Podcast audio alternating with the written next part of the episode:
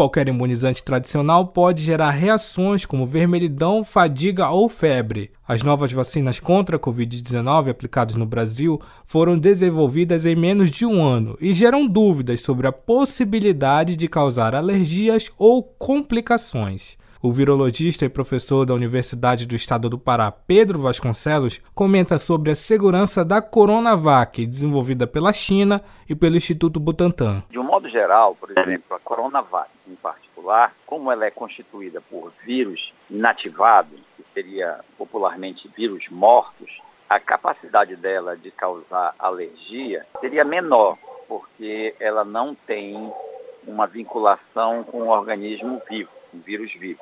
Outro imunizante aplicado no Brasil é a Oxford AstraZeneca. A primeira parte das doses veio da Índia e agora a produção e o invase estão sendo feitos na Fiocruz, no Rio de Janeiro. O virologista Pedro Vasconcelos explica detalhes sobre o imunizante. Como esse vírus não se replica em humano, não causa doença em humanos, também essa vacina, embora usada uma metodologia diferente, mais moderna, é uma vacina quimérica, ela não causaria reações adversas graves, é, induzidas pelo vírus vacinal. Até porque esse vírus vacinal é um vírus que não, não causa doença humana. Somente um pedaço do coronavírus atual, da, responsável pela pandemia, é que está inserido nesse vírus que serve, como nós chamamos de backbone, ou seja, de base, de substrato para a elaboração da vacina.